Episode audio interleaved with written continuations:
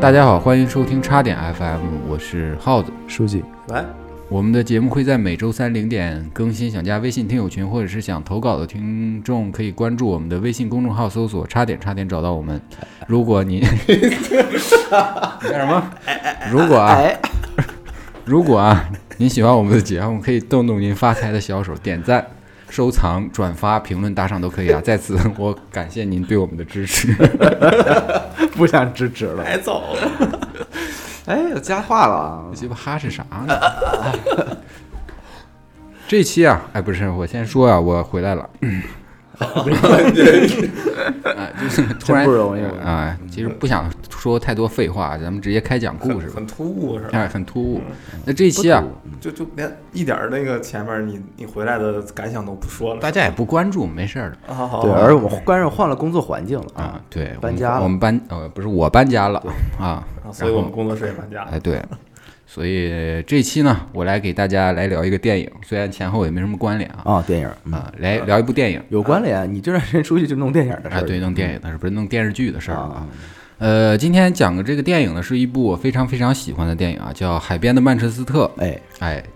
本片的男主啊叫卡西·阿弗莱特，他凭借、啊这部影片影片呢，成功拿下了第八十九届奥斯卡最佳男主啊。嗯，这个卡西·阿弗莱特，啊他其实是本·阿弗莱特的亲弟弟啊，大本。那据说啊，这这个片子本来啊，导演是想找马特·达蒙来演的，啊是哎，不过啊，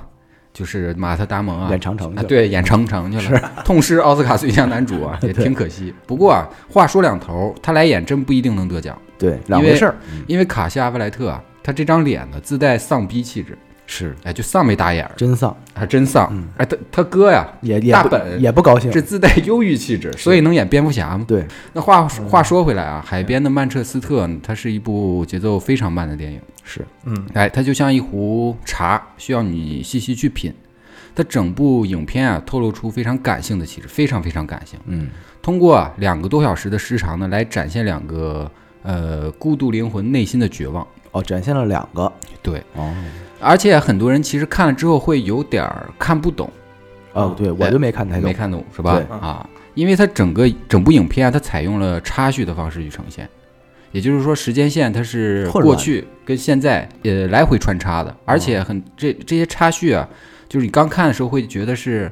呃，突然插进来，猝不及防。 好，我 操！我我怎么你为什么语气有变啊？我 的怎么突然插进来了？我的很容易乱啊！ 哦，但是我在看了几遍之后呢，就是发现它这个插叙是非常有讲究的啊，是是有情节点插进来的哦啊。那么本期呢，将是一期节奏比较慢的节目啊，对了， 我会，操， 那你这个语语速一点儿不慢，你知道吗？ 我会啊，我那就没事儿，他说我会磕磕巴巴 的给大家对我啊会让他慢下来。是，呃，我会整理故事线，润色故事情节啊，哎呦并且剖析人物内心活动，来为您讲述一个非常令人心碎的故事啊。嗯听到这里的听友呢，不要着急划走，因为都市生活节奏呢都是非常快的啊，是不妨您坐下来静静品一品这一壶茶啊，嗯呃，也许在听完之后呢，又能有不一样的感受。那哎看过本部影片并且没有看懂的朋友们呢，也可以留下来听一听。我会尽量把所有的插叙内容啊给你们捋清楚。嗯，哎，好了，废话不多说，我们开始本期的内容吧。好嘞，那影片开始呢，呃，镜头啊，它锁定在了曼彻斯特的海洋上。嗯在这冷冷的色调之下呢，也预示着本片的基调它就是冷色的，啊，就是冷，整篇就是冷色冷调，色调的，嗯忧郁的蓝色啊，哎，忧郁的蓝 blue 嘛。对对对，那海面上啊，克劳迪亚玛丽号正在迎风航行，甲板上啊载着两个大人和一个小孩儿，嗯欢声笑语搭配着冷色色调啊，似乎透着一一股子阴郁。啊，哎，那镜头一转啊，时间就来到了现在。刚才呢是闪回，咱们的主人公啊，李叫李嗯，啊，李先生，哎李嗯，哦他是一名杂务工，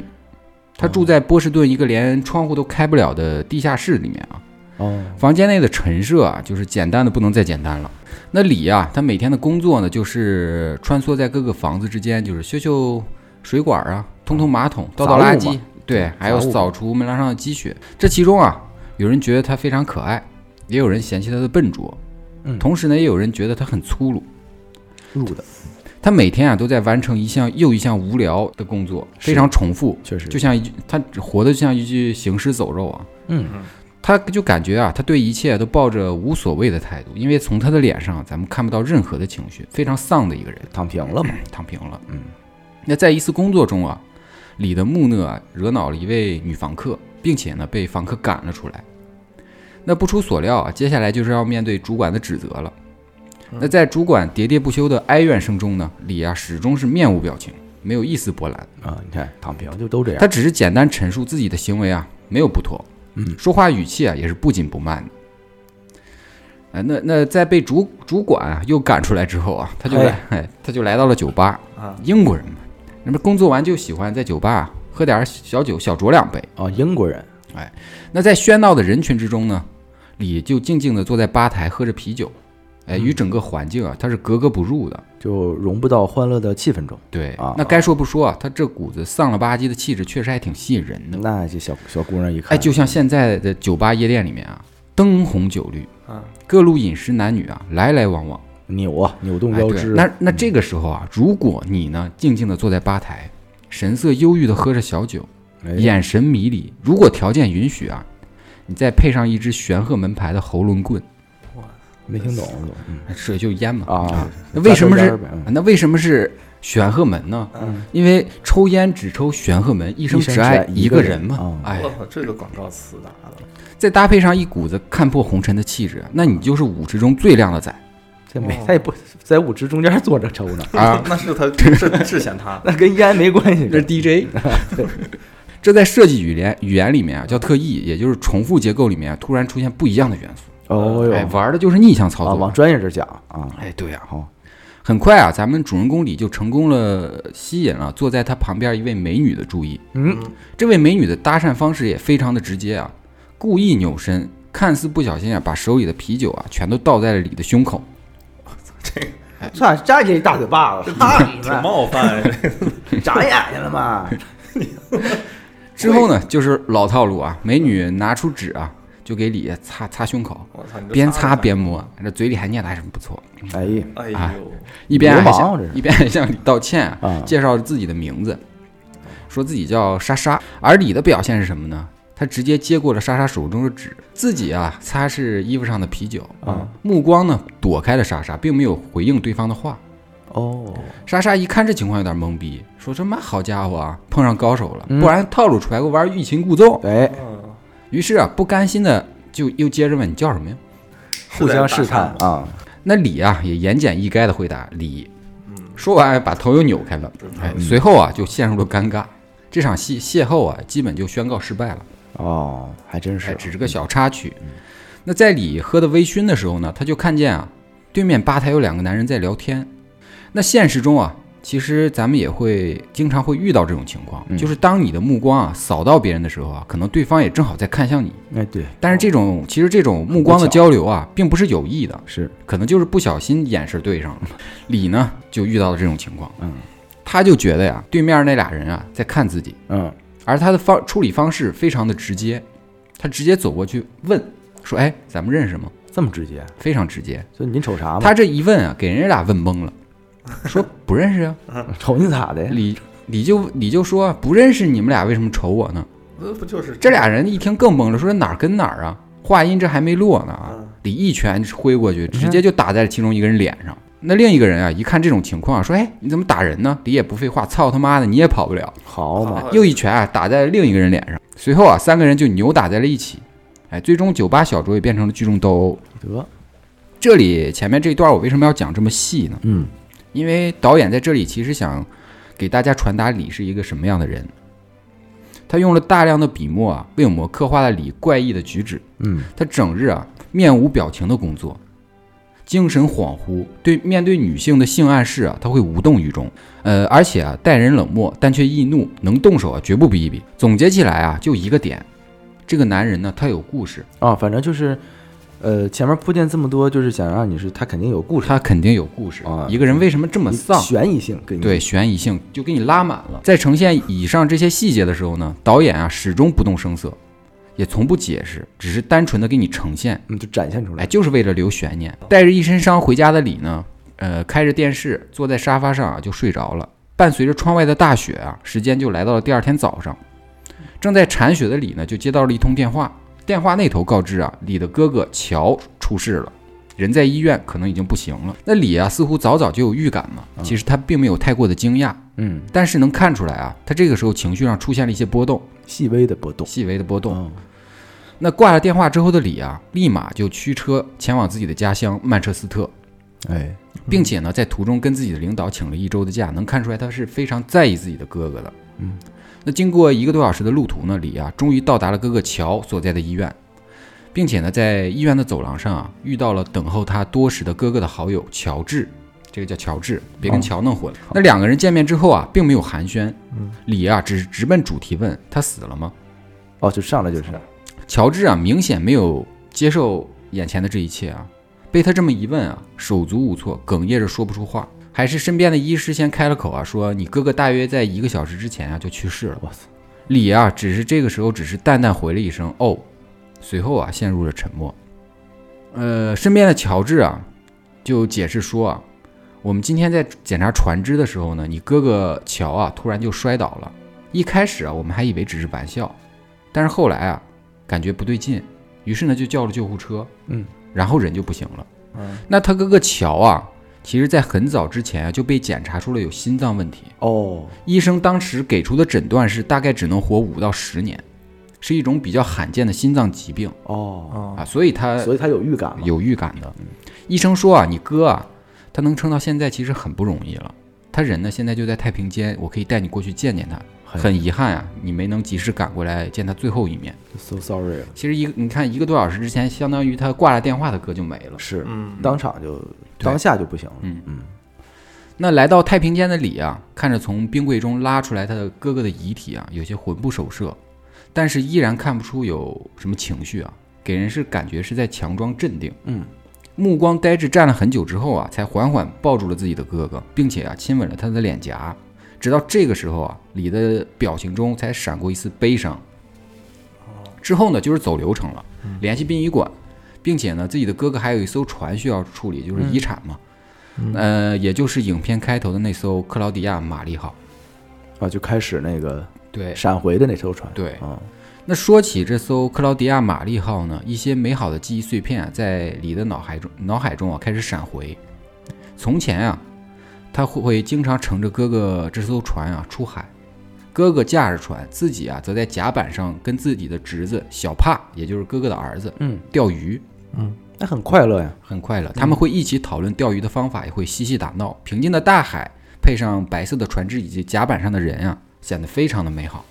嗯嗯，离开医院的李啊，就驱车赶往侄子小帕的学校。那路路途中啊，李看着故乡熟悉又陌生的街道啊，还有建筑，有些茫然。一些记忆碎片啊又开始在脑海中不断的闪回了。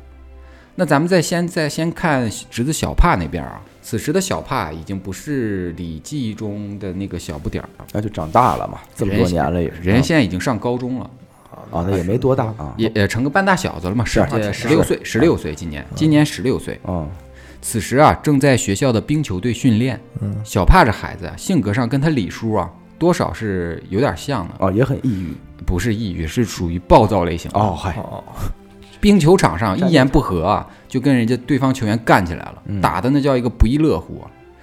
他这样的性格啊，似乎跟曾经甲板上那个乖乖的小男孩很难关联起来。哦，他还之真所以是他之所以成为这样啊，一部分原因是因为自己老爸的心脏病，更重要的原因是因为自己的妈妈呀、是个酒鬼，经常喝得不省人事。最终啊，他的母亲抛下了他跟父亲，远走他乡，哎，父亲啊也不允许他跟母亲联络。嗯也是挺悲伤的，哎，那话说回来啊，嗯冰球场上的斗殴啊，引起了教练的强烈不满。那正在挨训的小帕，远远的就看看见那个球场外啊，自己的叔叔李静正静静的站在那里啊，啊，就那么看着他呢，看着他呢，也不说话。那小帕看到自己的叔叔啊，脱口而出就说了一句 “shit”，哦，该死！嗨，就不太欢迎他，反正不是，因为他知道叔叔的出现证明自己的自己的父亲出事了，哦他心中已经明白了隐隐感觉不妙了。嗯，小帕啊，独自走向叔叔里，这里的镜头安排的很好啊，只是远远看到他们在对话，并没有表达他们在说什么，全部啊是通过肢体语言去体现一个人听到噩耗之后的反应的。嗯，这里还有一个镜头啊，就是在叔侄俩交谈的时候呢，呃镜头啊，就给到了冰球队员和教练。嗯，教练就问队员说：“那个男人是谁呀、队员回答回答呀、就说他就是李。哦，教练之前提到过，教练就很惊讶，就是那个大名鼎鼎的李吗？嗯，这么出名，哎，导演在这个时候啊依然在留悬念，这个李啊，一定他做过什么，才会让小镇上每个人都知道他的名字。那叔侄俩碰头之后呢嗯，因为李啊还有一些手医院的手续没有办，再加上得让小帕见自己父亲一眼啊，所以两个人啊又驱车赶往医院。路途上两个人的对话也很有意思。那小帕就问李啊：“我父亲他看起来怎么样？”李是怎么回答的呢？嗯，说他看起来像个死人。哎是冰冷且尴尬的对白啊，能看出来两个人对话非常的干，都是哎，也都没啥情商，不太会聊天儿的对那种。和曾经亲密无间在甲板上钓鱼的叔侄二人完全不是一码事儿，判若两对儿，生生疏了很多，哦，对吧？嗯，那来到医院，来到医院的小帕呀、只是在门口远远的看了父亲一眼，就扭头啊走出了太平间。医院之行啊戛然而止，并没有大家想象中的哭的死去活来哦的这场种面都，没上上前看看，啊没有，就看了一眼，直接扭头就出去了。哦，这个十六岁的少年啊，很平静地接受了自己父亲去世的结果。回到家后的小帕呀、就叫了几个朋友啊过来陪自己。啊，那孩子们啊，就围坐在一起回忆着乔生前种种有趣的事情啊。嗯，那孩子们，那朋友们啊也就安慰小帕说：“说你父亲啊，生前是个非常非常好的人，至少啊，他离开的时候啊，没有受到折磨。其实这这一点是值也得对庆幸的一。下就过去了，对，嗯，就是很安详。嗯，而这个时候的李啊，此时孤独的在厨房啊啃着披萨，依然是沉默。嗯、那在小帕的聚会啊散场之后呢，小帕就走到那个楼上房间里面问李，说那个我能把我那个朋友里面朋友当中那个姑娘小倩留下来过夜不？哦，我可跟你说，我爸呀以前都是答应的，哦，哎呦哎呦，压一下，哎哎，压一下啊啊。聂小倩那那李啊，依旧是一脸无所谓的表情，说：“那你为什么还要问我呢对呀，有道理啊，？”很冷漠。 嗯是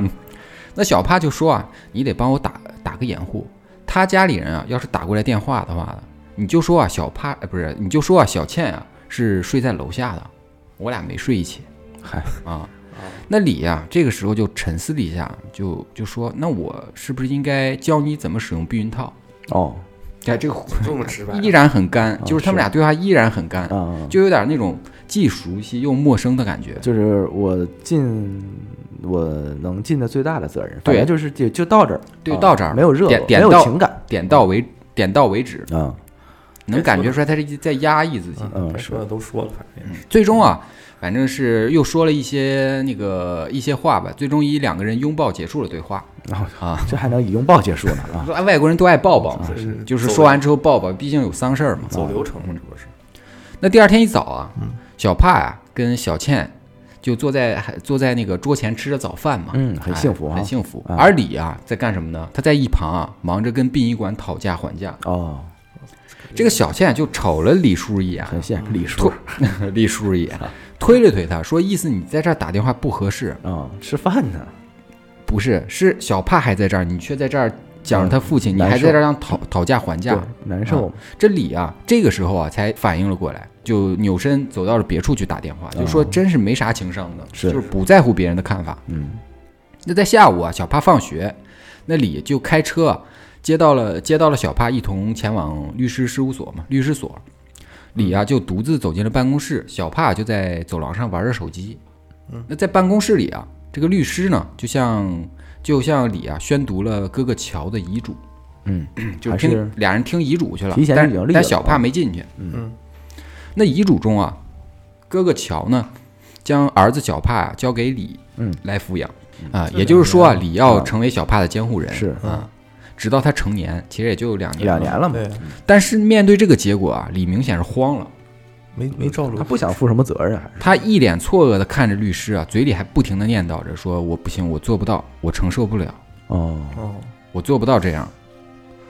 那但是律师啊，接着就说啊，害怕他有顾虑，说乔已经安排好了一切，嗯，你哎不用担心。已经准备好了小帕的抚养费，而且房子跟船也是完全的个人所有，不用担心税的问题。你哥哥已经仔仔细打点好了所有的一切，还甚至啊，还为你准备了五千美元的那个搬家费用。哦，就全都给你想好了。对，就是你搬回曼彻斯特来，别在波士顿待着了。哦，那听到这儿的李啊，呼吸已经开始急促了，眼睛看向窗外，思绪啊不由自主的回到了他还未离离开曼彻斯特的从前。又抽离回去了。对，这里就要讲他经历了什么。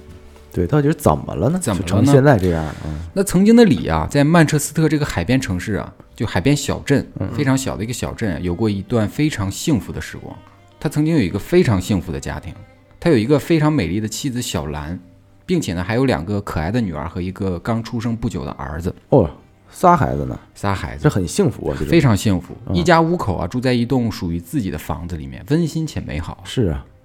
李呢没事儿啊就会和自己的哥哥带着侄子小帕出海钓鱼，嗯啊，然后没事儿还会跟朋友们一起一起玩耍啊。那原本啊他可以一直这么美好的生活下去，但是所有的美好呢，在某一天的夜里啊彻底的破灭了。那也是一个冬天啊，天非常的冷，李呢和自己的朋友们啊在家里的地下室里啊玩的非常的嗨，嗯，大家围坐在一起喝着啤酒，打着乒乓球。此时呢，已经是深夜两点了。哎呦，那李的妻子小小兰呀、忍无可忍了，冲下楼就开始发飙，是啊说孩子们已经睡觉了，你们到底要闹到什么时候？这乒乒乓乓的，哦说全他妈给我滚蛋！哎呦，李妈一听这个啊，无奈啊，只好把朋友们啊都赶走了。但是人啊，一旦兴奋下来，就很难平复。啊，对，他就想着自己再看会儿球赛，再喝点啤酒，就通宵不睡了这。脑不子睡静不下来呗静。不下来。不巧啊，他发现啤酒已经喝完了，所以啊，他就独自出门去了超市。嗯，买点儿呗。可是当他买完啤酒快到家的时候呢，却听到了刺耳的警笛声。李愣了片刻，便朝着家的方向飞奔。接下来是漫天的火光，哎呦，自己的家啊已经燃起了熊熊烈火，伴随着噼里啪啦的烧那个烧灼声啊，哎只能听到自己的妻子小兰在人群中疯狂的呼喊：“我的孩子还在里面，我要进去！”一遍一遍撕心裂肺的重复着。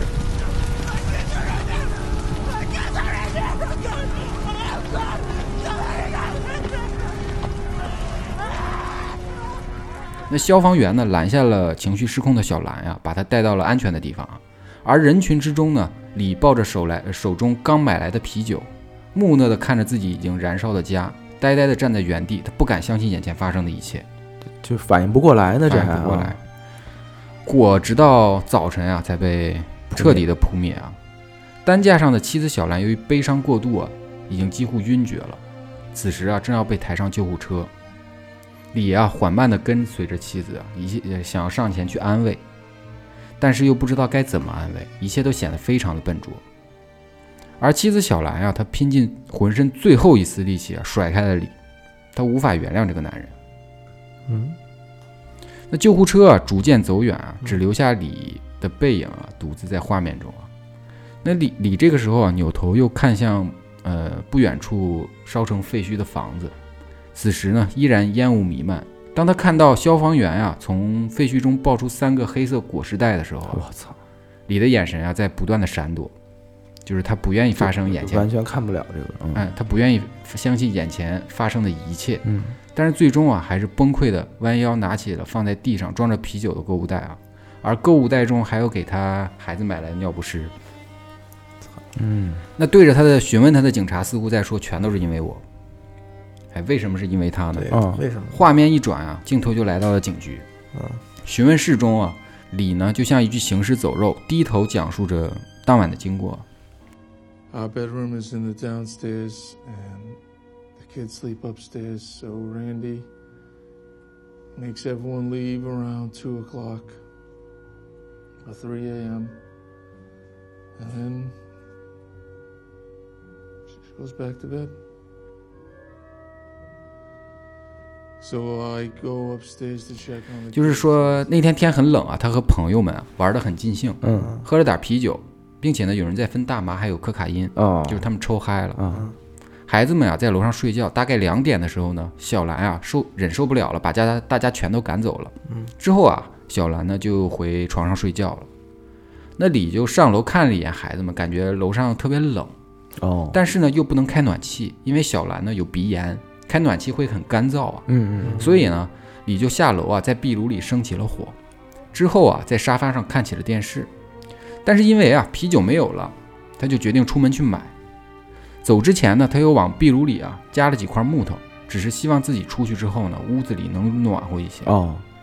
但是在去的路上呢，他突他突然想不起来防火板啊有没有放回去，得，但转念一想，应该不会有事的，所以啊就继续往超市走。可当自己回来的时候呢，烈火已经吞噬了一切，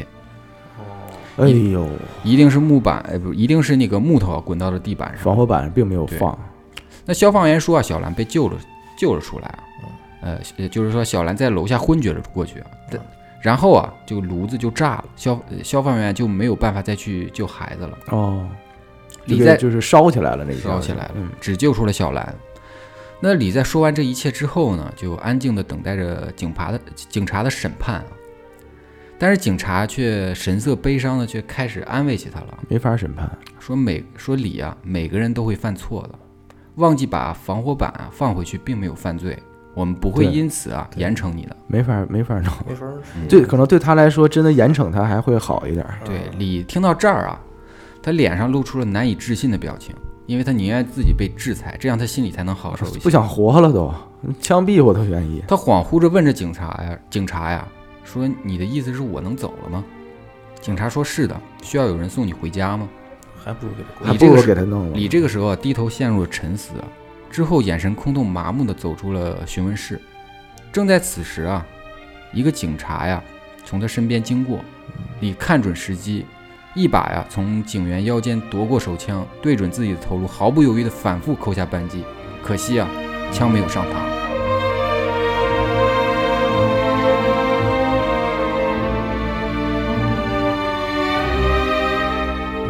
李又迅速的想要重新上膛，但是为时已晚啊，来不及了，嗯，警察们已经眼疾手快地扑向了他，整个警局啊瞬间陷入了混乱。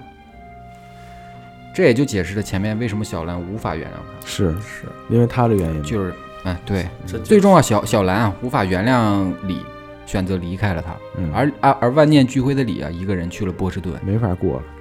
对，这就是他的经历啊。嗯嗯到这里啊，我们就知道李为什么会变成节目开始所讲述的那样，背井离乡，性格古怪，像一具行尸走肉，嗯，是对吧？能能理解，他没法原谅自己。嗯，李的思绪啊，从过往又回到了现实啊。窗外寒风凛冽啊，越雪呢也越下越大。李看着眼前哥哥的遗嘱啊，他不敢相信啊，哥哥为什么会放心把侄子小帕交给自己因？为他觉得自己做不好一个监护人的责任。对，啊现在的他甚至连自己都照顾不好，嗯，活得一塌糊涂。此刻的他只想逃离，但是似似乎一切也没有办法，李只好勉强的答应做小帕的监护人。嗯，在从律师所啊出来之后呢，李跟小帕就发生了口角。这个李呢，他想卖掉哥哥的渔船，然后啊带着小帕去波士顿生活。那他不想留在曼彻斯特，对他受不了，待不了这地儿。但是小帕并不同意李的做法。是啊，对啊，我凭什么跟你去曼那个那个波士顿呢？对我也挺好的呀，对啊，你不能因为你呀。嗯啊，随后啊，两个人一起去查看了渔船。哥哥的好友乔治啊，告诉他们啊，说渔船的引擎已经快报废了。啊，就老船不了行，了，哎，对啊，这下李就更加坚定了就是要卖掉渔船的想法，那必须那得就赶紧卖了啊吧。对，但是小帕极力反对，因为渔船是他过往所有美好的寄托是，嗯是，带着记忆嘛，对他爸都没了嘛。嗯念想。在之后的交谈中啊，乔治得知啊，李啊要带小帕去波士顿，嗯，就说啊，如果小帕周末想回来看看的话呀，可以住在自己家。哦，嗯还帮一下，李啊借坡下驴问：“那你愿意成为小帕的监护人吗？”赶紧推出去。也没什么情商啊嗯，直接问。乔治一听这个就含糊了，说这家里孩子挺多的了，没能力再收养了。嗯，这个时候李其实还是在寻找办法不做不做监护人的是。嗯那从渔还是处这个东西，处这个东西害怕，害怕。从渔船出来之后啊，小帕其实看出了李并不想做自己的监护人，所以就提议啊自己去找自己的亲生母亲。哦，李听完之后感到非常的惊讶，那小帕的母亲，她酗前面也说了，酗酒成性，是在得知哥哥乔得了罕见的心脏病之后呢，抛下哥哥跟侄子啊，不知所踪，呃，所踪啊。就早就跑了这啊人。嗯原本啊，以为他们母子啊已经断了联系，但是小帕其实一直在用邮件啊，偷偷的和自己的母亲联络。那是还是亲妈嘛？对，不过啊李并不放心这个疯女人啊做自己呃做自己侄子的监护人，哦，他还他其实还是放心不下还的，是放不下他很拧巴的一个人。拧巴，嗯，他对自己没自信嘛，也是。是接下来啊，两个人又去了殡仪馆，结果得知呢，冬天的土啊太硬了，埋不下去。埋不下去，没法挖，嗯，没法安葬乔，只能等到开春，所以乔的遗体啊还要在冰柜里面啊待上三个月。嗯，小帕听完之后啊是无法接受的，他不希望自己的父亲就这么冰躺在冰冷的那个冰柜里面。嗯对，李这个时候依旧依旧冷静地跟他说啊：“我也不想这样，但是呢，那已经不是他了，他已经不在了，那只是他的遗体。再加上费用问题，我们没有办法去解决。真的很现实。”小帕啊只好无奈地答应了下来。嗯那在回去的路上啊，也是小帕啊，其实他是比较会调节自己的，他就开始作妖了。哦哦他说啊，自己跟女朋友啊，还有老伙计们啊组了个乐队，哦，晚上呢要排练，排练完之后呢，啊顺便还要跟女朋友一起写写作业啥的，呃，让李啊把自己送到女朋友家，先去排练去了啊。哦，李就顺嘴问了一句，说是他妈是上回那个来家里过过夜那姑娘小倩吗啊小倩吗？那那小派说不不不不不，哎呦嗯啊，不是，上次那个啊是小倩，这个嗯呢是小迪，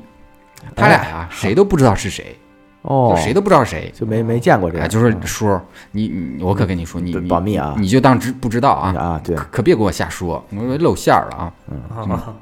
李这个时候依旧冷漠，说我不会说的，跟我有什么关系？哎呦，这是回答的很很很棒，很棒啊，很棒，对跟我有什么关系有呢？道理嗯啊，对，跟我有什么关 系？但是忍还是忍不住啊，又问了一嘴啊，说你真的和这些女孩都发生关系了吗？嗯啊是好奇，还是好奇，还是好奇。那小小帕呀，就翻了个白眼儿啊，就说难道我们在一起真的就在一起就是为了看书学习吗？ 那我们在一起就是玩乐队吗？就是为了写作业是吗？原来我们就是单玩乐队嘛，就是为了学习吗？ 这花前月下的看书学习难道不违和吗？ 哎，谁家好人专挑晚上去找人学习呢？不过小迪他妈呀，确实让人非常的无语，老是坏我俩好事儿，但是我保证就今天了，我必须把事儿办了，啊，今天就是今天了。就今天了，小倩他妈也别耽误好事儿啊，忍他妈不了了。 憋不他妈不住了，我操！前列腺都憋咋出了 来要了，喷了是吧？前列腺坏了。说完啊，小帕呀、啊酷酷的扭身就下了车。哎，那咱们长话短说，李啊到家吃完饭，看时间差不多了，开车就开车去接小帕。这这么快就得 去，这么没信心就值了。到了小帕二号女友小迪家的时候呢，从屋子里面啊开门走出来一个风韵犹存的主妇。哎，小迪他妈，哎，她走到了李的车前呀、就就打招呼嘛，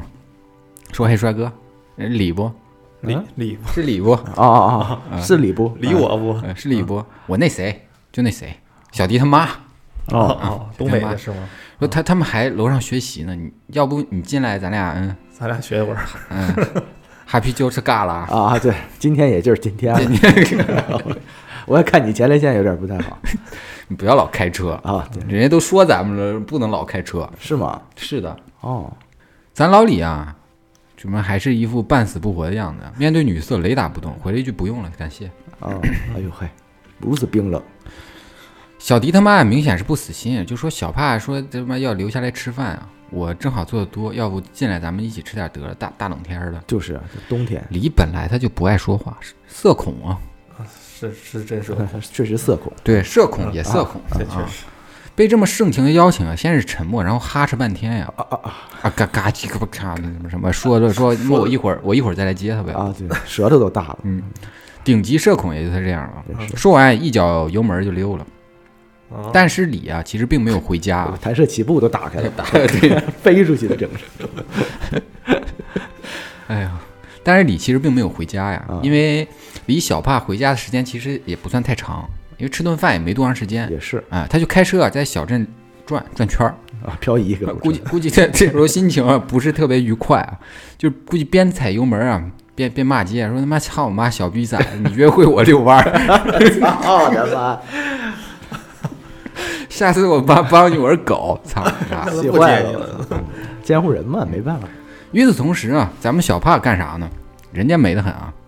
自己叔叔啊，在在他妈外面冻够 呛啊、啊， 自己啊，却却却却在小小迪啊，却和在小迪啊，在在温存温温暖的床上亲亲我我，哎呦，就黏糊那点儿。啊眼看啊就进向关键步骤了。刚把裤子脱了，一阵急促的敲门声啊，哎呀就打断了他俩。哎呦，又是小迪他妈呀！送水果来了，就问小迪小帕，你俩作业写好没啊？饭都凉了，赶紧吃饭。估计小迪他妈呀被老李拒绝，心情也不是特别的美妙。那也是，嗯，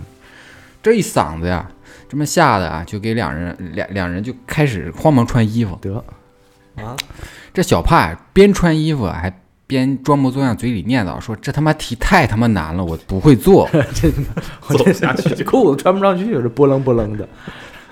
之后啊，就是、呃、就不说吃饭，吃完饭之后啊，接上小帕呃小帕的礼啊，嗯看着孩子啊垂头丧气的样子，就知道这事儿又没成。得，嗯嗯不是白溜了今这段哎。对，那晚上呢，呃，李啊瘫坐在沙发上看球赛，嗯，他他这是他标志性动作，瘫坐在沙发上看看球球赛，赛啊，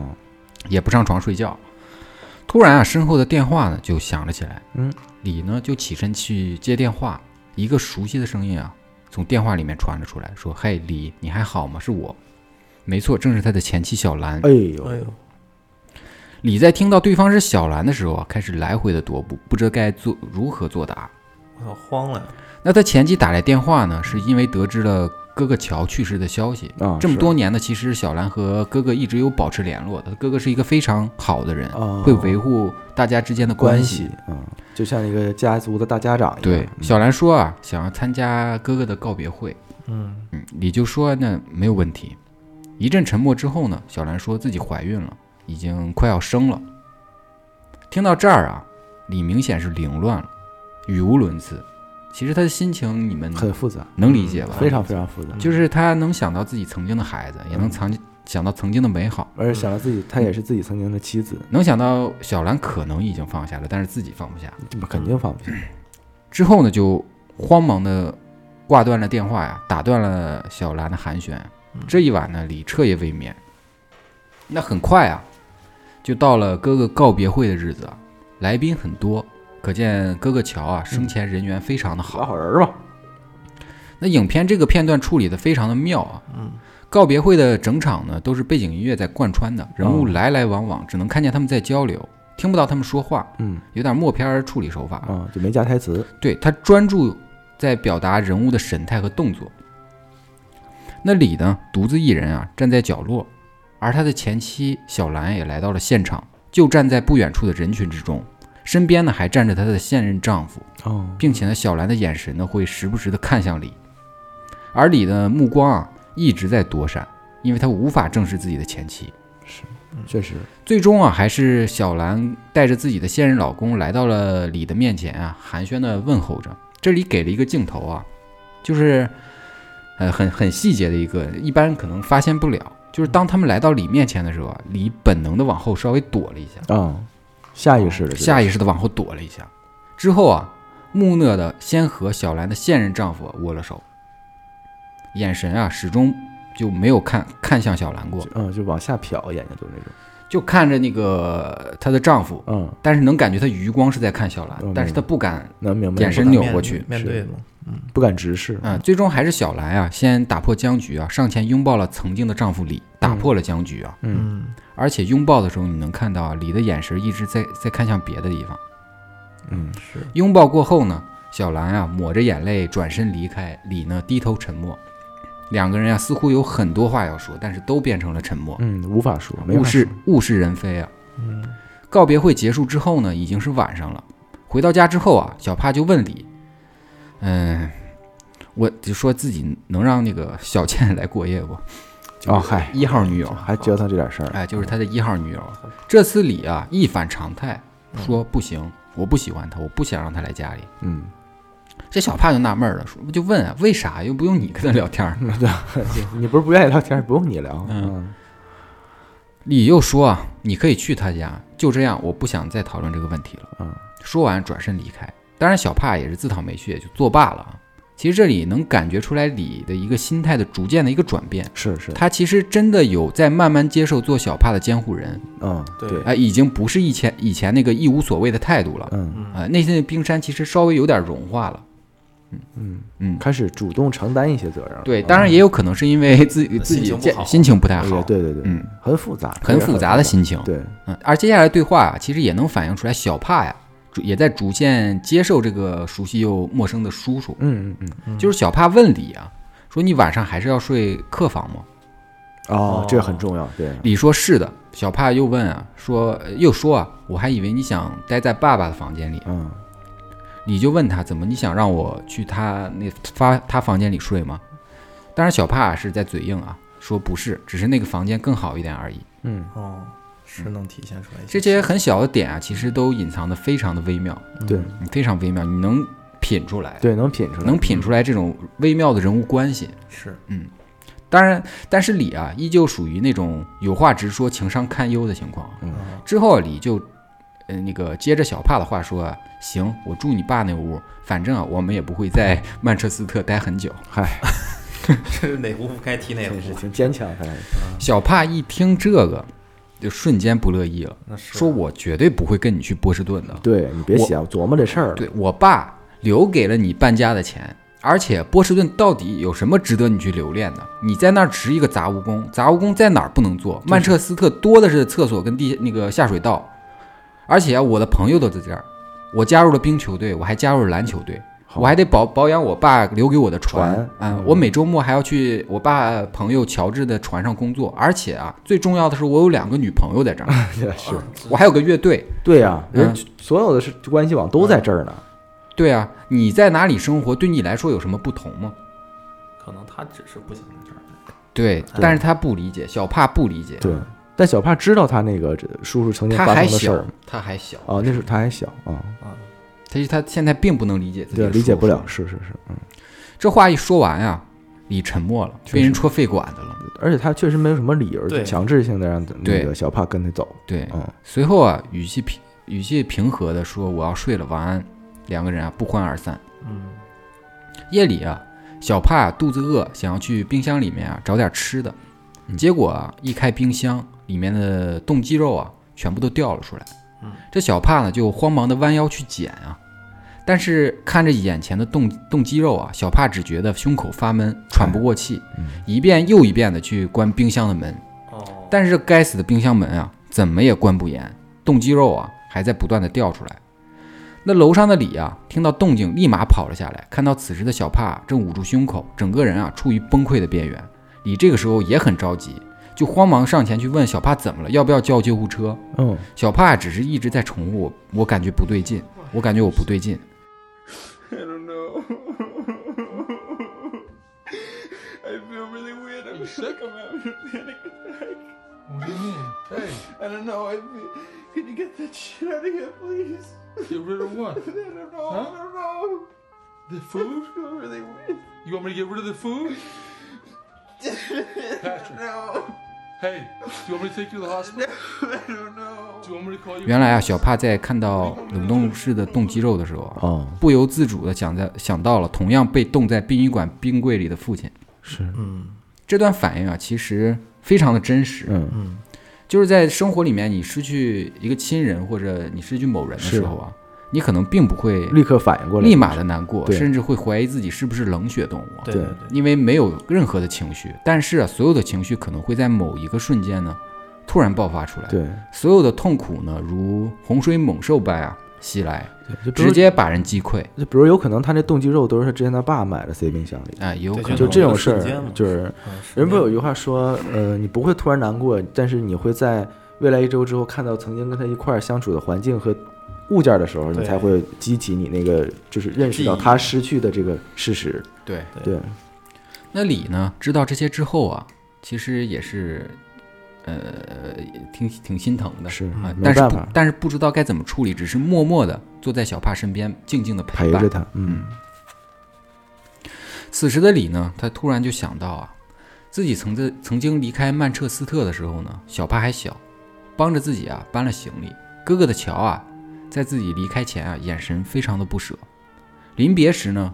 哥哥叫小帕过来跟自己说再见，但是自己似乎受不了这种别离的场面啊，依旧义无反顾地离开了自己熟悉的故乡。之后，哥哥乔也曾带着小帕去波士顿看望过自己。哥哥看着住在地下室的自己呢，又看了看自己的居住环境啊，内心是非常难受的啊、很心疼啊。但是还是忍住了情绪，安抚了自己，并且啊为自己置办了家具。嗯，自己的哥哥啊，永远像父亲一样照顾着家里的每一个人。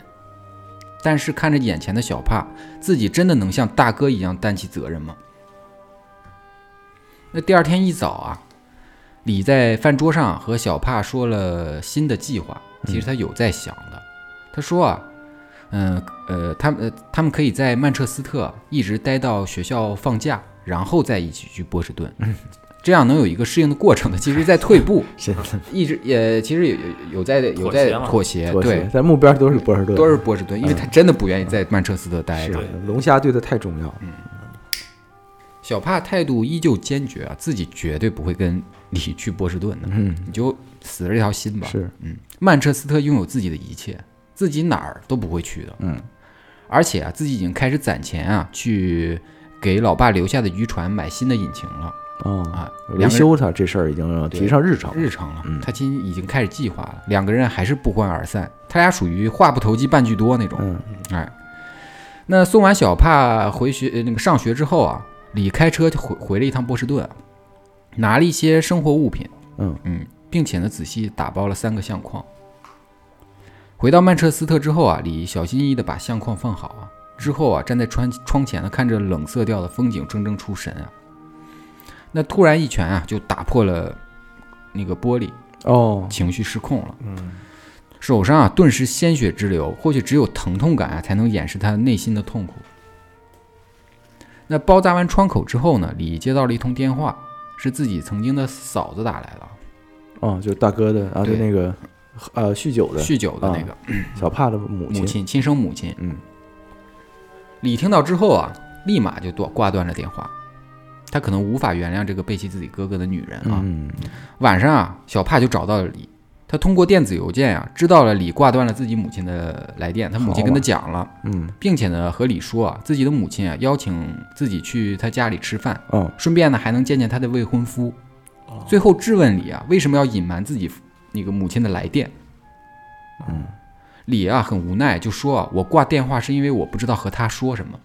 我没告诉你是因为我不知道该怎么跟你说啊，是嗨，对，就这么简单，对不起。说不出话，是没毛病。小帕依然不依不饶，说你以为这样就能阻止我跟我母亲联络吗？嗯，李呢依然嘴硬啊，说我并不在乎你想要做什么。小帕其实这时候应该是能读懂自己叔叔是口是心非的，说那你之前不是还不让我女朋友姐来家里过夜啊 吗？对呀，你还还记还记这事儿呢？嗯你肯定是恨透了我妈。你呃然后再说你为什么一定要带我到波士顿呢？你这样等于毁了我的人生。是是，我完全可以跟我妈在一起。她现在已经完全戒掉了酗酒的毛病，所以这种解决办法不是能解决所有的问题吗？嗯但是李啊，依很矛旧盾依旧不同意啊，只是淡淡的说了一句：“我会回他电话的。如果他戒掉了他酗酒的毛病，你可以和他以及他的未婚夫啊共进午餐。”就这样，我不想再说这件事儿了。嗯，因为他其实不太相信对一个人能，戒掉一个什么东西，因为他戒不掉。而且他也不信对嗯方，他担心嘛，他担心，他心里还是担心的。担心嗯他侄子嘛，那接下来的生活啊，小帕其实并没有，呃，因为生活中的种种事情而被击垮。他这他非常知道如何调节自己，啊他，非常积极的面对生活。嗯你想，这很重要，这种对心，态有两个女朋友，啊，钝感力，这对叫动啊感，对，对对，那个那个有两个女朋友，有有乐队对对对啊，然后能还释修放还修船，还还学习开船。啊，你这能释放对啊，他开始跟自己的父亲好友学习开船了啊，啊，并且竭尽全力啊保住那艘充满回忆的克劳迪亚玛丽号。嗯，小帕呀就瞅准机会啊，就跟李商量，说想要贷款啊去买一个新的引擎，然后啊再把船租出去，用租金去偿还贷款，一石二鸟。哦，啊，有道理，挺挺挺有商业头脑，对，挺有头脑的。跟那个房子差不多嗯，但是啊，他遭到了李坚决的反对，他并不希望小帕这个年纪就背上贷款的压力 啊啊。啊，这很现实，但是其实啊，李啊也在为小帕啊慢慢的做着改变，是他开始认真的，他有认真的思考留在曼彻斯特，嗯他他已经开始尝试去找工作，嗯但是咱们都知道啊，前面也做了铺垫，李在小镇很出名，人们都知道李因为嗑药过头害死了自己的孩子。哦，嗯，还还是这个镇子小，对，嗯没有一个人愿意录用他，包括那那晚曾经跟自己鬼混的好友。好朋友们，嗯那四处蹦壁的李啊，接到了放了学的小帕之后呢，小帕又开始了，他让李啊送自己去二号女友小迪家，哎，哎，这俩人这来回折腾，并且啊这次更过分，他要 求他要，一三五二四六 的来并且啊这次更过分，他要求啊李啊进屋坐坐，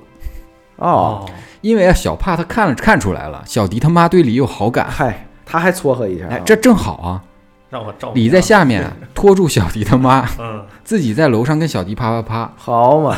这是这这楼上楼下都是啪啪哎 啪的，有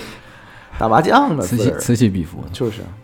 并且最后补充了一句，我呢可不是光为我自己着想哦，哎，这对咱俩都有好处，你说是其不实也是？确实是，嗯嗯，其实也可以确实走是，出，你可以走到新生活。对你走到新生活，你一直困在以前的那个嗯呃那个环境里，对嗯李啊，最终无奈，哎，答应了小帕的请求。嗯，接下来啊，剧情就上演了上演了极端社恐与陌生人独处时的名场面。太可怕了，能看出来啊，那个李非常尽力的太在死亡在了在在说话，哎能想象但是啊，他就像一个闷葫芦啊，八竿子打不出来一个屁，嗯问十句答一句，就答这一句啊也是个他妈 N R O。啊这下给小迪他妈整不会了，嗯，他妈社牛变社恐了。啊，没辙，没没见过这么恐的，嗯原本啊兴致勃勃，现在啊如坐针毡，如芒刺背，如鲠在喉。那就是上去折磨那俩去呗，是 啊，又这送水管去了，这楼上的小帕啊已经到关键时刻又了。到到关键键时时刻，波楞波楞的地方，小帕他妈啊一个箭步就冲上楼，敲开了房门就开始抱怨说：“你叔他到底是干啥的啊，小小迪他妈妈啊？”啊，对，小迪他妈啊，就这样啊，小帕第二次尝试又失败了。得回去的路上啊，小帕就非非常不满，他说：“叔啊，你真太不靠谱了。”真他妈行，就差临门一脚，你怎么就不能像一个正常人一样啊，轻松的跟人交流呢？我他妈真服了你个老屁眼了！叔叔，我是他妈守门员， 每次到门那儿就是因为我你给堵上，那一夜无话呀。第二天啊，到了就到了那个小帕跟他自己亲生母亲约饭的日子了。啊，在送小帕去的路上呢，李还是充满了担心的啊。嗯，确实，他嘱咐小帕说啊，如果有什么不对劲，立马发短信给我，啊，我就会冲过去。哦，不过李的担心似乎是多余的，因为小帕的母亲现起来现在看起来啊和从前是判若两人的，已非经常不阳光什么人已经不再是曾经曾经那个酒鬼了，啊而且她的未婚夫呢是一个基督徒，看起来非常文质彬彬啊，的。很善良，感觉也很，在吃饭的时候啊，小帕的母亲和她的未婚夫啊非常的热情，嗯，但是热情中啊，你知道透露着刻意和不自然，就有点像家里的主人跟并不太熟悉的外人一样啊，。那很正常，这么多年没见了那饭局啊就在这种奇怪的氛围下结束了。啊，当晚呀、小帕就收到了母亲未婚未婚夫发过来的邮件，嗯，希望小帕呀、不要打扰自己的生活。哦，哦，那失非常失落的小帕独自坐在沙发上，默默地看着电视啊。李啊，似乎就察觉了这一切啊，是，嗯也也也只是依然默默地陪在小帕身边，就在那儿静静地坐着。嗯，之后啊，为了让小帕啊能开心一点儿，李就提议啊，不如卖掉哥哥桥的古董枪，啊，这样一来呢，赚来的钱呀就足够让船啊换新的引擎了。有道理，那小帕一听这就乐了，说：“嘿，好，哎，这还还是李叔有主意。鸡巴气，这次你没想到，忘了咸鱼这块了那克劳迪亚玛丽号很快就换上了新的引擎了。啊，哦，那小帕就带着自己的二号女友小迪呀、在在船头掌舵，两个人呢打情骂俏，气氛呢非常的融，非常的融洽，很美好。 I never winked back this is awesome. You want to drive? The stars are in your eyes. That's all right. That's all right. That's all right. Just straighten her out. Straighten her out. That's okay. 李呢就坐在船尾啊，看着青春洋溢的两个人呢，脸上啊露出了久违的微笑，哦，真不容易，很很高兴。海风啊吹在他的脸上，头发啊随风摆动。就在这一刻啊，他似乎似乎啊真的想放下过去，重新开始了。有种解脱感，对，因为他笑了，他这是第一回。发自内心的，对，那愉快的海上之旅啊，很快就结束了。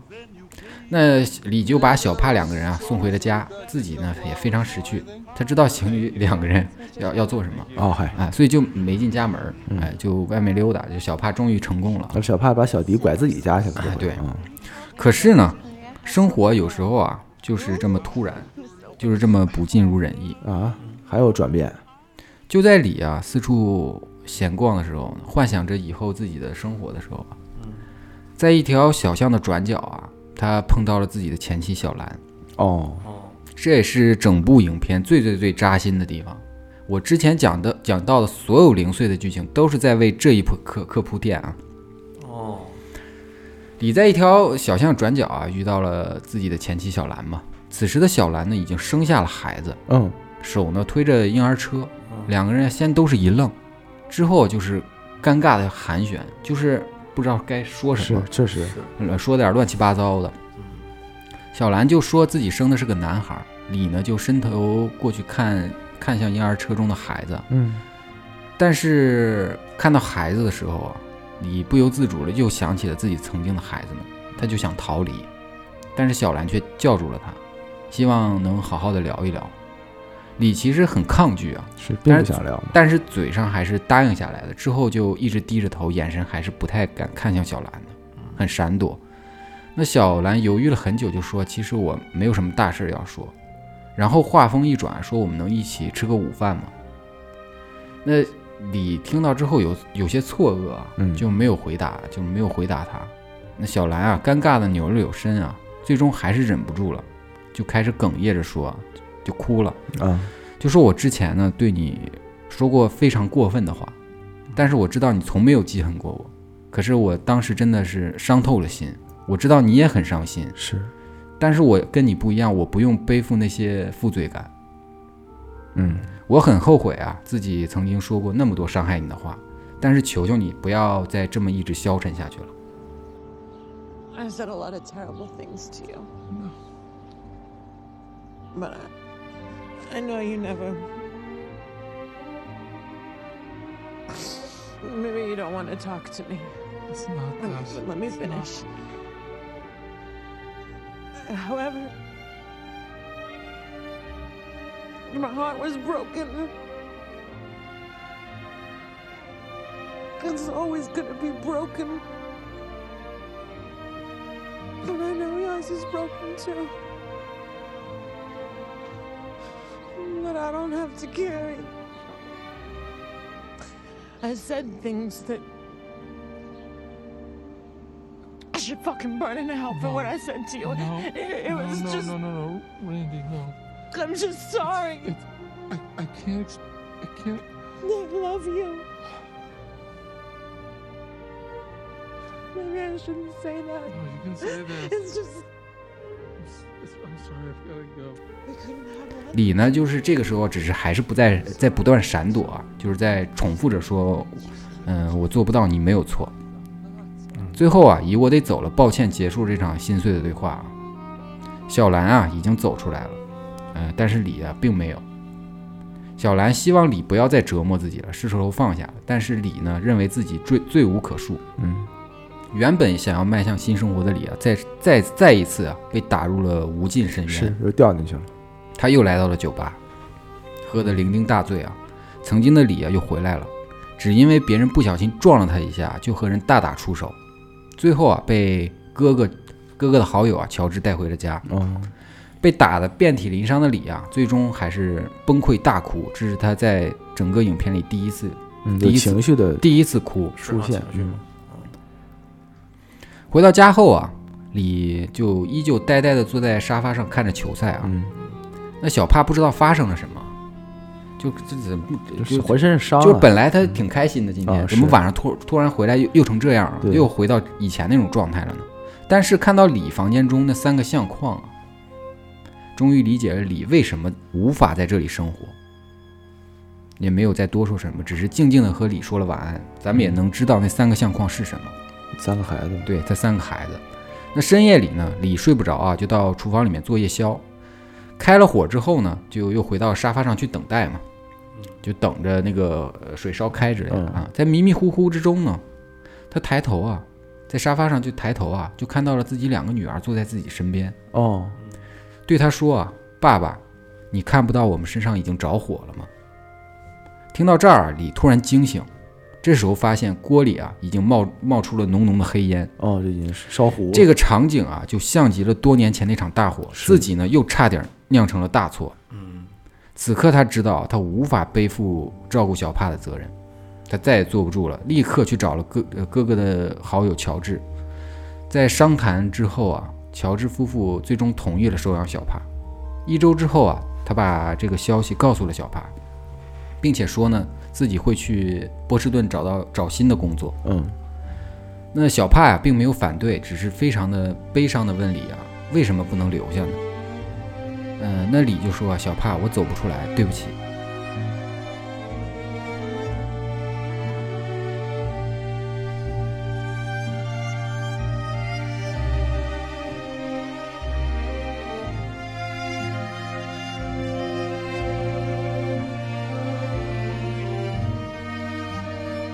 之后啊，叔侄二人啊紧紧地抱在了一起。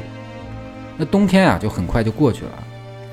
乔啊也顺利的安葬了。此时的叔侄二人啊，依然像往常一样互相的抱着粗口嘛，哦，呃，确，呃但却是彼此唯一的牵挂了。啊在影片的最后啊，叔侄二人啊又坐到了克劳迪亚玛丽号上面钓鱼啊，就像影片开始一样啊，嗯许多年前他们一起出海，嗯，和和之前一样，但又非常不一样。是。哎，在情绪两变了。对在两个人的背影下，整部影片结束了。哦，就这么结束了。所以这是一部就到这儿，整部影片结束了之后呢，呃，就是很多人会觉得非常突然啊，嗯就是没有按套路出牌，因为这是一部反制于电影。是就是当你觉得一切都要该往好处走的时候啊，一下子就被拉到了谷底，嗯，又回去了。又回去了，全部都回去了。嗯他们就是这部这部片子里面啊，就是他埋了非常非常多的细节。嗯，就比如说啊，我说几个啊，就刚开始啊，李得呃赶到医院，得知自己的哥哥已经去世了。嗯这时候他说啊，说得有人啊打电话通知我老婆。哦，医生提醒他呀、不是老婆，是前妻。哦这也就意味着，在李的心中啊，老婆这个角色是一直存在的，存在的就是他一直深爱着自己的老婆，但对是啊他一直走不出来，是，他一直觉得自己就是他深爱着，所以他走不出来。走不出来。对他，因为对他来说没有那个过场，对就他到那儿是突然戛然而止，然后充满了愧疚感。对，他没有一个正常走出来那个爱情那个情感的那个对过程，一对他直来说，生活在过去嘛，对其实嗯，背负着所有的东西啊。对，还有就是影片开始的时候啊，李在酒吧挑事儿跟人打架，嗯在影片结束的时候，他也是在酒吧跟人打了一架，这也是一个前后呼应。嗯是在说明李啊，最终就选择回去了，最终选择继续沉沦。嗯，对，还有一处啊，是影呃电影一开始那个闪回我没有仔细讲，嗯，就是电影开始那个嗯海面上的时候，就是李啊和还是小孩儿的小帕呀一起出海，他们开玩笑的聊啊，就在甲板上开玩笑的聊啊，如果要去孤岛，想带谁一起去，必须在叔叔跟父亲之间啊选择一个。嗯，啊，李给小帕的评估条件是什么呢？第一呢，和这个人啊在一起最安全。嗯第二呢，这个人啊懂得如何生存。第三个啊，你们可以是幸福的生活在一起。第四啊，这个人懂得如何让你开心。嗯，小帕毫不犹豫地选择了自己的爸爸。这里面呢，就透露出两个信息。第一个就是小帕跟自己的爸爸关系非常非常的好，是，信任他，并且觉得自己的父亲非常的厉害。是另一个就解释了李为什么认为自己无法成为小帕的监护人，因嗯为那四个条件他一条都不符合，都达不对到，一条也不符合，对，而且就是可能当时他对自己的评估还有点信心，现在是彻底没有任何信心，没有，任何信心。啊对尤其在最后那个火又冒烟的时候，嗯，对，他彻彻底彻底崩嗯溃了，嗯呃崩溃彻底的了被击垮了。击垮了，尤其是他看到自己的女儿问：“你看不到我们身上着火了吗对，还做了个梦嘛，对，那整部影片中啊，还出现了很多风景的空镜镜头啊，嗯就是有什么港口的飘雪，啊，还有什么平静的水面，还有夕阳的流云，嗯还有一还有很多就开车时候沿途的风景啊，嗯，这这其实能让人感到一种反差，嗯，就是还挺美好的，就是风景在变，哦季节在变，人也在变，但是发生的事件本身不会再有任何变化。哦，就是其实他扣到了这个核心的点，就是他一直沉沦在过去那一个没变的事儿。对，就是熬过了漫长的冬天啊，就不，它不一定是春天春色满园的。嗯，他又回到冬天。嗯，哎呀，就是呃唯一的办法就是只能等，用自己的方式度过。嗯，是，就是会呃呃，有些人呢会酣畅淋漓哭过一场啊，呃就能得到一张安慰的纸巾啊。但是那些从未与自己和解的人啊，也得不到别人的理解和原谅，是只能钻回自己的保护壳里面。就是不是所有人都能和自己的过去和解的，嗯每个人都有权利选择不原谅曾经的自己。嗯是，没了是吧？那不知道听到这里的听友感觉怎么样啊？嗯呃，反正如果啊自己身边有自己的爱人不如啊，你张开双臂去抱一抱他；如果没有的话，就抱一下自己吧。嗯，反正故事啊到这里就彻底结束了。啊，嗯，反正就是这个片儿是奥斯卡最佳电影吗？还是男主是最佳男主是吧？最佳剧本儿，最佳剧本啊。那是这个剧本很棒，真的棒。很棒啊因。为这个片儿当时我最早看的时候，就是当年的奥斯卡就是刚一颁布，然后我当时就去看了这个，嗯，我想什么片儿这也没听说过，然后因为每年看奥斯卡就是都挺好的，包括之前看那个三个广告牌儿什么的，嗯，然后当时看这个我其实当时没看下去，一个是插叙，还有它一个是节奏特别慢，嗯特别特别慢，然后你要是不耐下心来去品它整个人物的情感的变化，就像今天这么去拉这个片儿的话，其实很难去理解和感同身受，嗯，就你必须得把整个情绪或者就沉浸到这个电影里边你儿才能，必须很很安静的去看这个片嗯子。对对对对，就是才能什么事儿都没有，安静的在这儿看这部片子。对这个你因觉为得这个片子就总共是两个小很时长二十分钟左右。嗯嗯很长很长，它还挺考验耐心的。嗯对，但是但是你一旦你看进去了，你就出不来了。呃，这个片儿有点像，其实，呃，我看到很多人网上讨论这个片儿的啊，就是说这个片儿好多人是没有办法感同身受的，一个是因为它太长了，你需要很长耐心，你稍微拉拉远一点看，就跳出来一点的，一瞬间你的情就情感是不连贯的，啊是，你就连贯不起来，而且它还是个插叙，它其实是有一定门槛儿的。说句实话，嗯我对觉得这电影儿，所以好多人就一直在说那个，嗯，这个片儿反映一个什么呢？反映一个白人的比较脆弱，哦，就白种就是人种这个问题啊，就是白人比较就是对，因为好多比如说留学的或者在国外工作的，就是说其实很多呃他们请假的原因就是那种就是今天天气不太好，哦，或者说今天我今天不是很舒，心情不太好，我就请请个假。但是这个嗯大家也都知道，工作的或者什么，这个在这个咱们国内来讲，这个请假理由是不可能过的，就是也这个事儿在对大家看来说就是个屁事儿。嗯，对。但是然后所有人就说说哦，说就觉得这个白人的这个呃情感状态是比较脆弱的，他们很容易就很敏感嘛。嗯啊，然后所以说就理解，就是通过这个角度可以理解说，海边曼彻斯特是可以给到大家。就给到白种人，或者是当年奥斯卡得的原因，就是因为大家能很容易对他产生共鸣和感同身受，因为大家很脆弱，嗯，很敏感，就有这么一个说法论调啊，有这么一个论调啊。但是其实，但是我感觉不是，嗯不对是，你这歌谁都走不出来。但对对，就是如果你其实因为它是插叙嘛，如果你现在今天其实不是你基本上按照正常顺序讲了一下嘛，嗯，就其实是理解的话，其实，嗯，确实是很难自洽的一件事儿。嗯就是其对实啊大家就是你犯了这种一个错误，呃，妻子的话，其实走出来，她能走出来，有一定的原因，还是责任在于在于李，对，在于南方。哦在于不在于他。对，因为理科要嗑嗨了，忘了对啊放防防火板，这个哎导错致了火误灾。好像从道德上和法律上什么都过不太去。虽然法律上直接上你没有办法，你没有办法，他说你说的嗑药嗑嗨了，然后犯了错误，你没有办法用嗑药的方式去论罪他，对，这对个没法处罚。没法用法律来去论罪。这个这个片子的当时的结局，我是当时不是很能接受的。个，就你还是希望他是一个能走出来的，因为我当时看到他在甲板上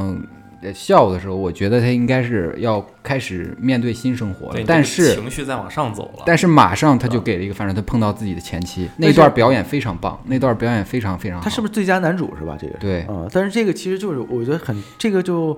他又这个电影他又写实，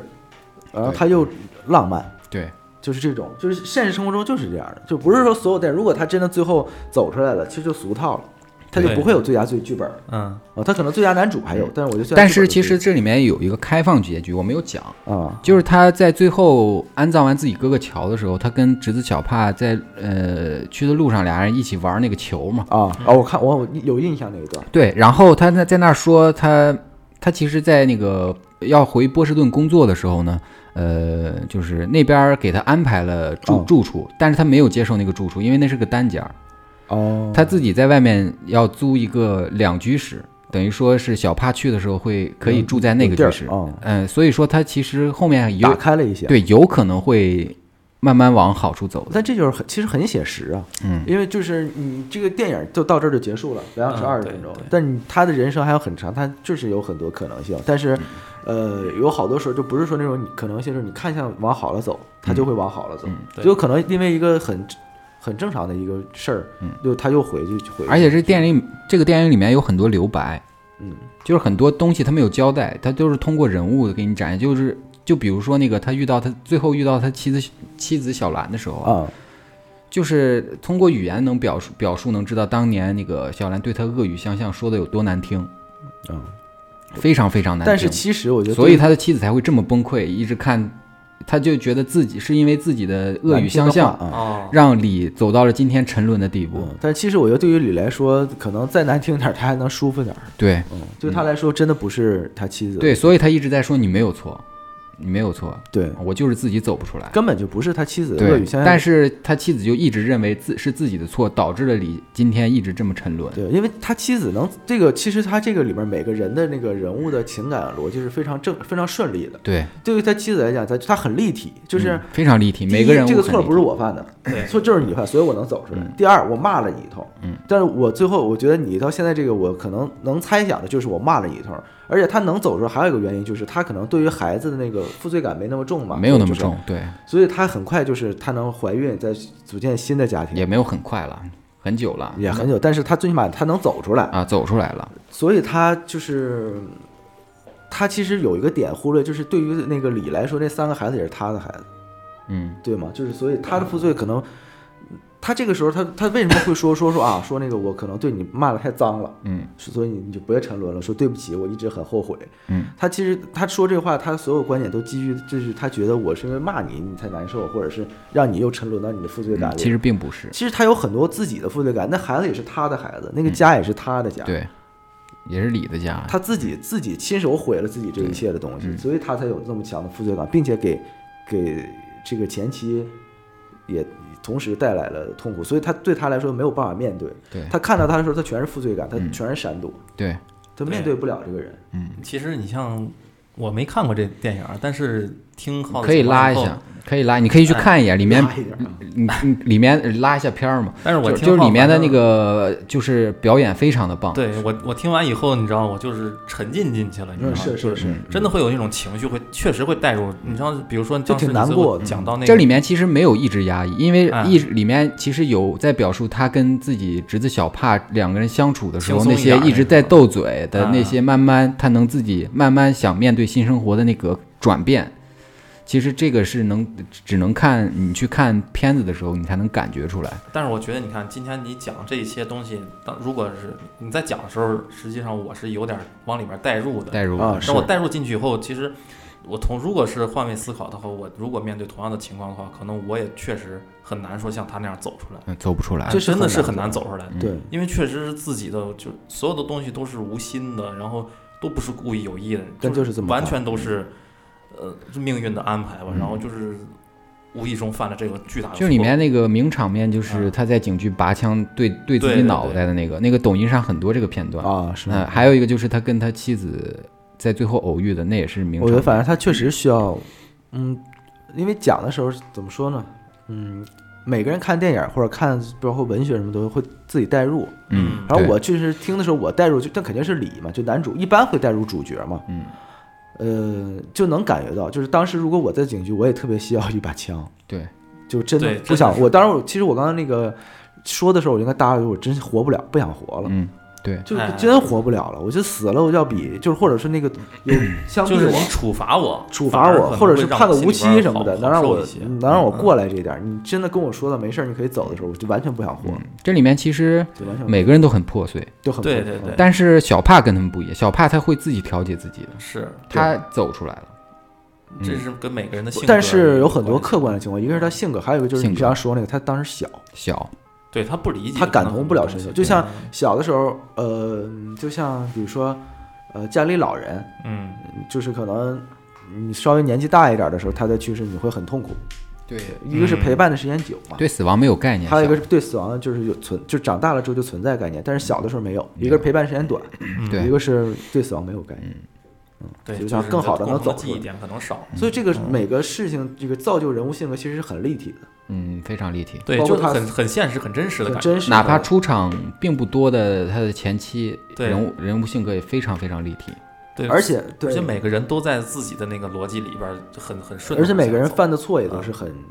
都会犯的错。很真实的，就是每个人可能到那个处理那个情况都会犯错，比如说小帕一直期望说能回来，能跟他妈，他妈做监护人，嗯，他妈已经变得很好了，怎么怎么样，但是其实没有考虑到他妈接受他吗？对嗯就是他妈接受他，他的他的家庭嗯对接受嗯对他，不接受的对，其实就没有考虑到。包括当时我刚才听的时候，我也没有考虑到这个事儿，是吧？就我觉得哎呦，终于能甩出去，把小帕甩出去的话，理的话可能也轻松一点儿，嗯，也没有那么强的就是那种负罪感，或者会勾起那么多痛苦的回忆。对但是其实就会卡在这个点上，对，而且这个点就是逻辑很很很正常的，很通，又合情理又合常理。很通，就很正嗯常的，这因为绝对可能因为那里面的表现是他妈嗯见到他之后非常不自然，会会他他自己的母亲会想到自己以前曾经酗酒的那些事儿，会对掀起自己痛苦的回忆，所以对他表现非常不自然。嗯，他就一直努力想让自己呈现呃在自己儿子面前呈现最好的就状态，更所以好的状态。所以会显得很刻意、很不所自以然。啊这个时候就是，所以他的未婚夫看不下去了。嗯如果让这个孩子来到自己的家庭，他对不知道他的母亲会变成什么，就是是自己的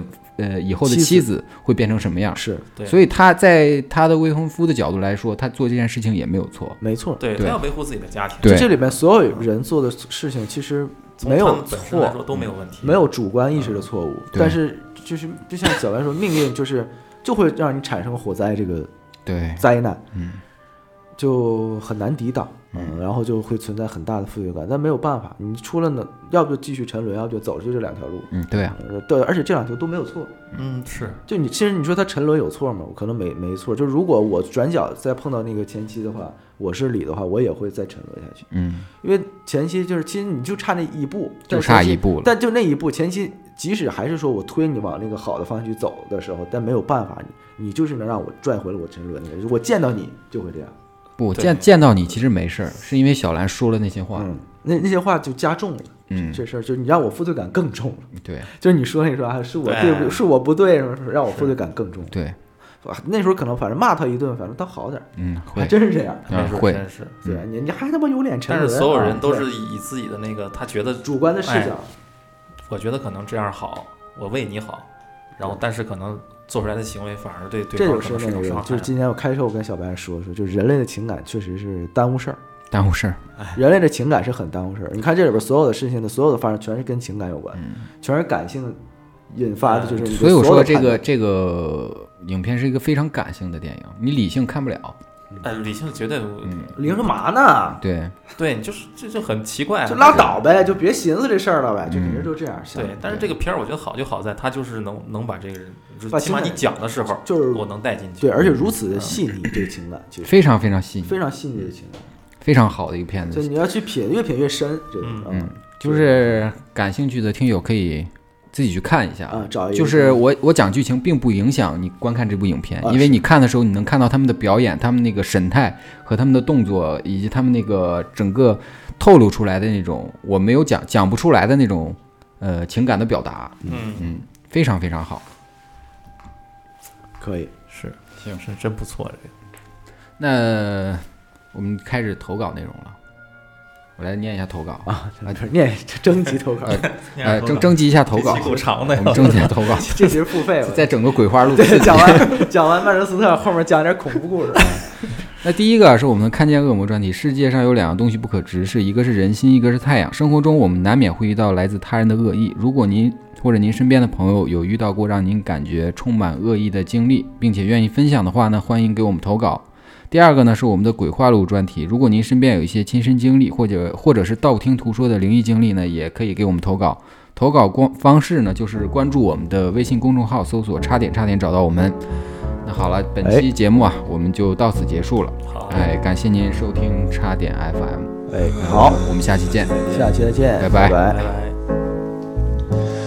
It must be more than I need you. More than I love you. Be more than wishes on stars high above you.